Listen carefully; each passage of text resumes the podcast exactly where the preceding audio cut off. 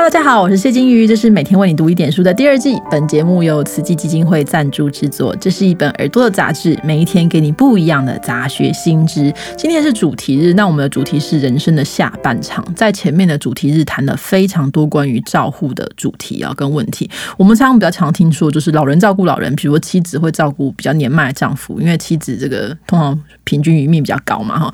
但如果说太太先离开了，那男性长辈的生活问题要怎么处理呢？我自己想到这个问题，我都觉得细思极恐。这样，那二零二零年在《康健》杂志其实报道了一位九十一岁的林维尧老先生，在他妻子离世之后二十多年间，他就是怀抱着对妻子深刻的爱情，然后乐观的过着一个人的老后。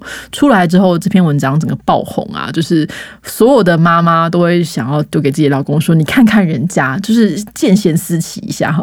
”当然，老先生就是年纪比较大，我们现在没办法请他来现场，所以要邀请。的来宾是林先生的女儿啊，也是我们之前介绍过的领月老师的女儿，国立阳明交通大学科技与社会研究所的林一平林老师。Hello，林老师。嗨，金宇你好。那我们之前谈论林月老师的那一集当中，其实你跟我们分享了一些有趣的细节，就包含了就是啊，老师的林月老师的写作其实跟父亲您父亲的支持是有关。那这个听说林月老师在知道他的这个病情之后，其实有意识在训练。丈夫的独立是吗？你可以跟我们分享这个过程吗？对，其实这是一个悲伤的故事啊。不过我后来想一想，就说这件事情意义非常大。是，那我妈妈其实是六十四岁过世，那她的蛮早的耶。对，所以我妈妈就是我常常说，在工位的定义上，她没有成为老人就走了。那她。病情来势汹汹，他是癌症，然后他发现的时候已经是腹水，已经是比较末期，然后查不出源头在哪里。所以当他一得知就说，哎，他自己已经离癌之后呢，他最担心的一件事情就是我爸爸的老后。其实他也很担心变成子女的负担，因为我那个时候小孩也还我是老大嘛，我的小孩也还不大，那我下面还有妹妹，然后呢弟弟才刚结婚没有多久，所以。我妈妈那个时候，我觉得我爸爸妈妈都是非常理智型的人啊。他第一个想到就说：“哎，不行，他应该要好好训练我父亲。”那在那个时代的日志男性呢，其实都是你知道，我妈妈就是在家工作那么多年，她把我爸爸伺候的好好的。我爸爸从来没有去过市场，从来不知道什么饭要怎么煮啊，衣服要怎么洗，他就一点一点从最基本的开始教起。那我觉得我的父亲也非常有意识这件事情，因为他也看到他身旁一些朋友。我想，呃，通常这种中年丧偶的男性解决的方法就是续弦嘛，就是在。找一个伴侣这样子，不过我爸爸常常说，这个伴侣有生活的伴侣，也有精神的伴侣。那他可能就是更需要的是精神的伴侣，所以他觉得他精神的伴侣，他不一定需要另外一段婚姻来支持，但是呢，他必须要支持他的日常生活。所以虽然他也有一些帮忙，比如说他有人帮忙他打扫，然后打扫那个太太在我们家工作很多年，他有时候比如说他喜欢吃麻油鸡，他帮他炖一锅鸡来。可是我爸爸基本上就是我妈妈走了以后，日常生活他是可以独立生活的，这真的好难得哦。嗯，所以大家如果其实在这个。过程当中年迈的时候，其实真的是要思考，真的不能一直宠了自己的伴侣，还是要交给他们一点。我妈有听到吗？妈，你有听到吗？不可以宠着爸爸。那刚刚其实你有听到，就是说林玉老师就是啊生病的时候，您已经走入家庭，可是小孩还小，那您可能也要照顾就是夫家长辈啊等等。这段时间，您如何支持自己的父亲呢？对，我觉得呃，我爸爸最成功的就是从一个被照顾者转换成一个照顾者。那其实我刚刚没说的是，我妈妈住院期间，其实我爸爸是一个非常好的照顾者，所有的陪病都是我爸爸做的。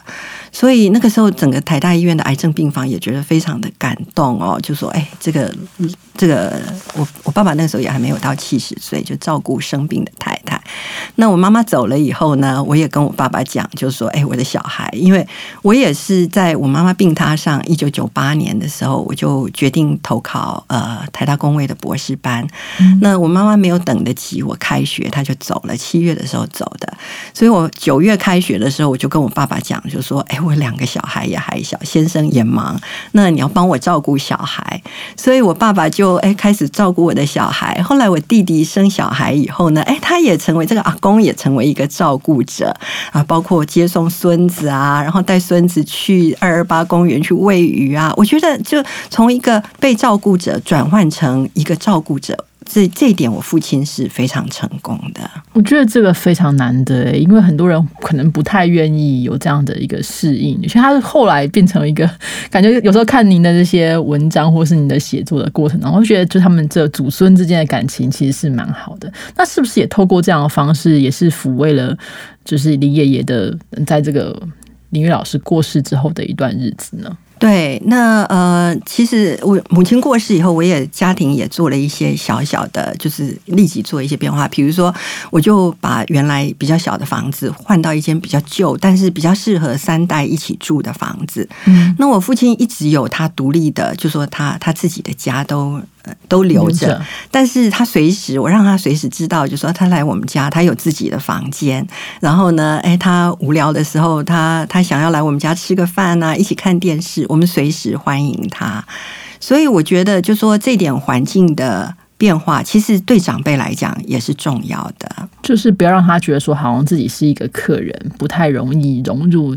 您的家庭这样子，对对，所以所以我觉得，那那他其实其实我觉得我们家的这个长辈房也很有趣，其实是公婆跟爸爸共用的。我有我有两套寝具，两套盥洗用具，就随时只要哎谁要来了，我就把它全部换成那，他就觉得他在自己的家里这样子。这是一个蛮有趣的小 paper，就是小小的东西，但是很有。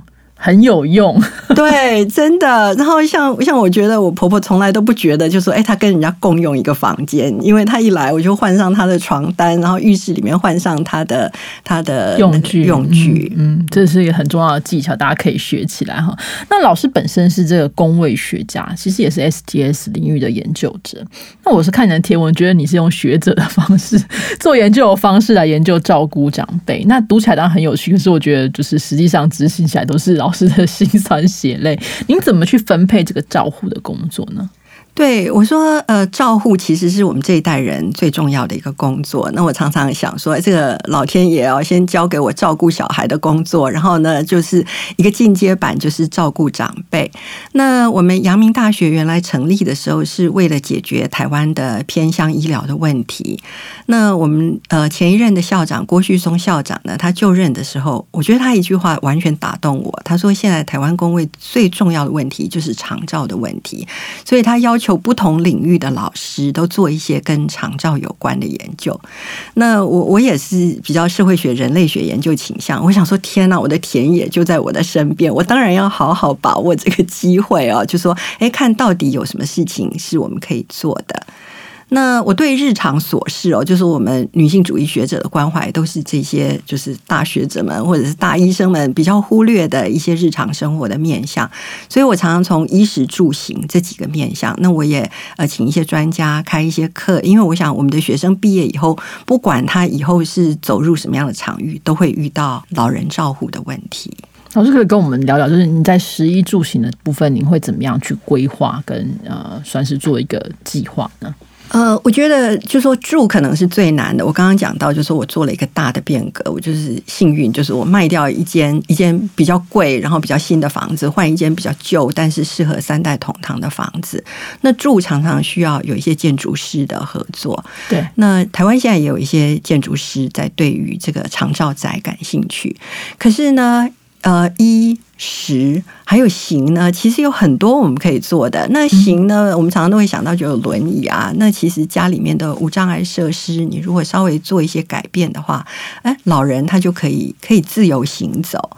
那食可能是比较难的一点啦，因为老人他有他自己的口味啊，然后他有一些饮食的限制，所以要怎么样为老人烹调一个适当的食物，我觉得这个都有很多可以讨论的。嗯，就是大家在。这照护的过程当中，可能不只是说健康，有时候你给他健康的食物都无味无酸，真的真的。就不喜欢，就是不喜欢就不吃，不吃就瘦，瘦就生病，生病就更难照顾。对，所以所以我就说，哎，这个照护跟育儿一样有两派，我是比较是这种亲密派的，就说啊，他爱吃什么就让他吃什么吧，其他的药我们再来调，或者他需要去验血，我们就每个礼拜为了配合他要吃芒果，我们就每个礼拜去验血，这样。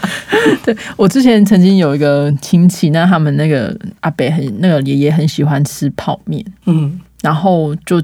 当然，就是有那种从外国国外回来的小孩，就说不要给他吃泡面啊，这是这个都已经这种不健康了。他就说他都九十岁了，他爱吃就给他吃吧。所以有时候他愿意吃，呃，喜欢吃反而是比较重要的哈。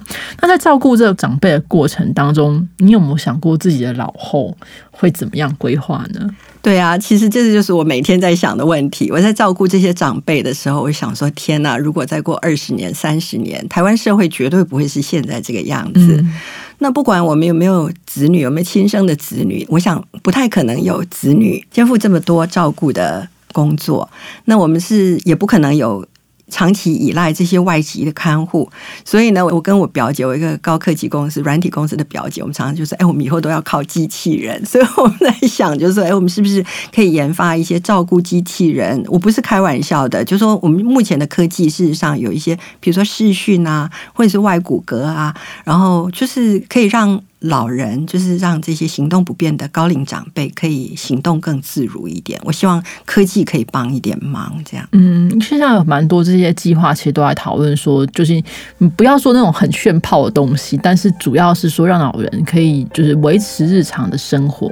那维持日常生活过程当中，也会有这个成就感跟尊严感。是好的，大家有兴趣的话，这个长照的路上有很长的路要走，但是大家可以抱着这学术研究的态度。持续的来 研究，我们今天非常谢谢林老师，谢谢老师，谢谢金鱼。